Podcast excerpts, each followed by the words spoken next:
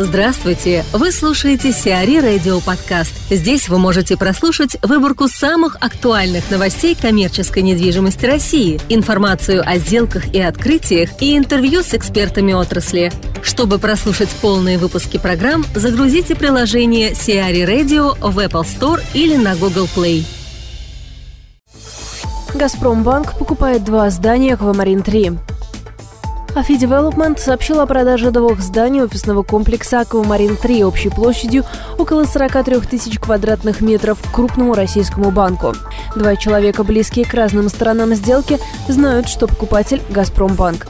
Площади в «Аквамарине» обойдутся покупателю в 7 миллиардов 900 миллионов рублей. «Аквамарин-3» расположенный рядом с Павелецким вокзалом на Озерковской набережной состоит из четырех зданий. Его общая площадь – 78 тысяч квадратных метров. Из них около 50 50 тысяч квадратных метров арендуемые. Афи Development несколько лет искала покупателей и арендаторов на этот объект.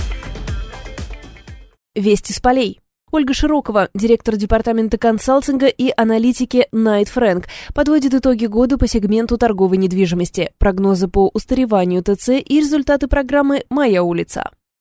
Это самый низкий показатель года, он а, почти наполовину был обеспечен годом а, одного объекта, это объект Скунцево с площадью чуть более 100 тысяч а, квадратных метров. Вакантность снижается с максимального значения 13,1, которое мы фиксировали в 2015 году, до 8,5 по нашим оценкам по итогам 2017 года.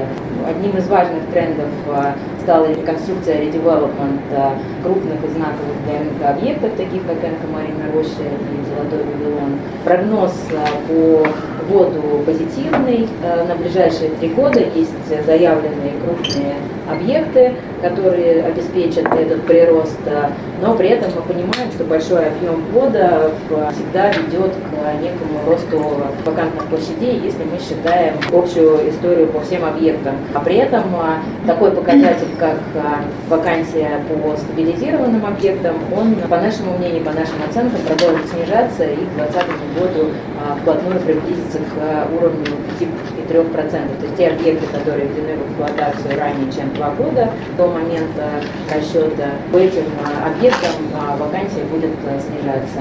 Про редевелопмент.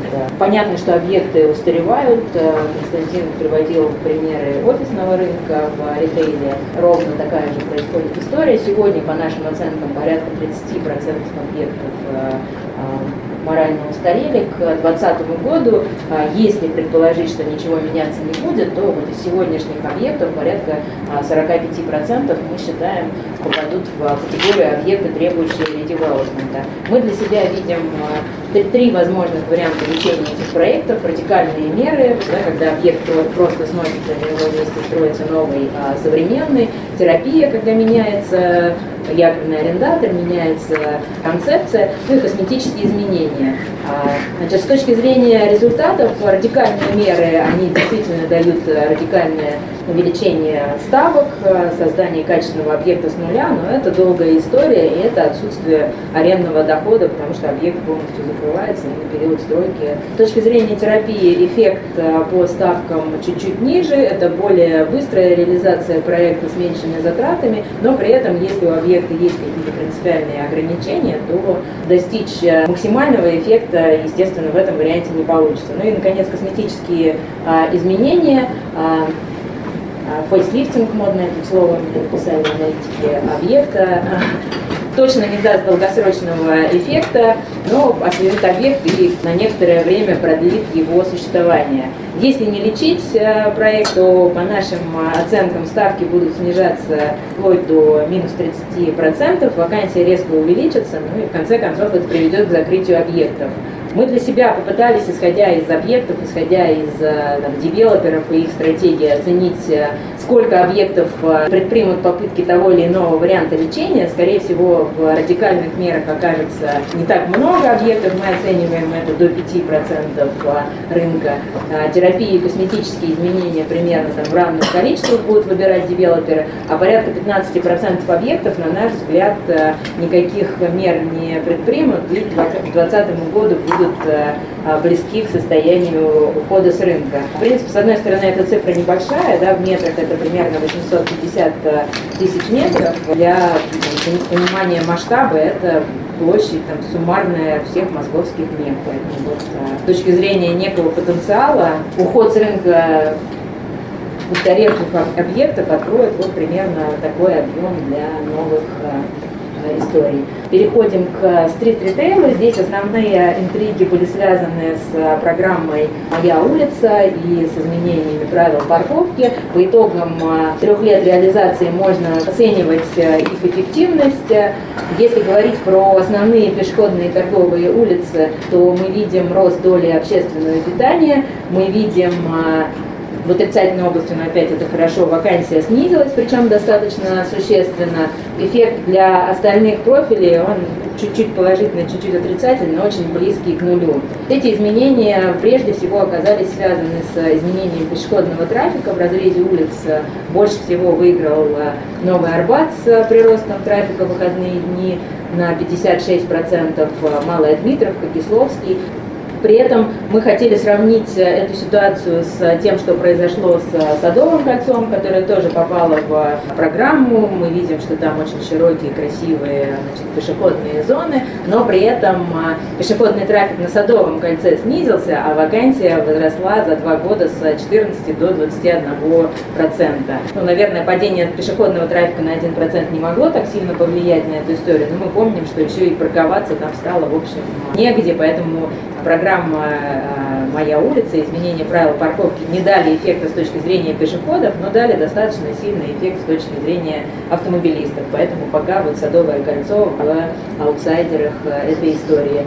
Ольга Яськов, Кушман энд Уэйкфилд.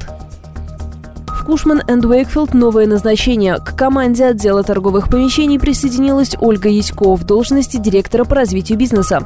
В обязанности Ольги входит наращивание портфеля проектов компании в сегменте торговой недвижимости, а также усиление комплексных продаж по всем направлениям бизнеса компании и выстраивание партнерских взаимоотношений с участниками рынка.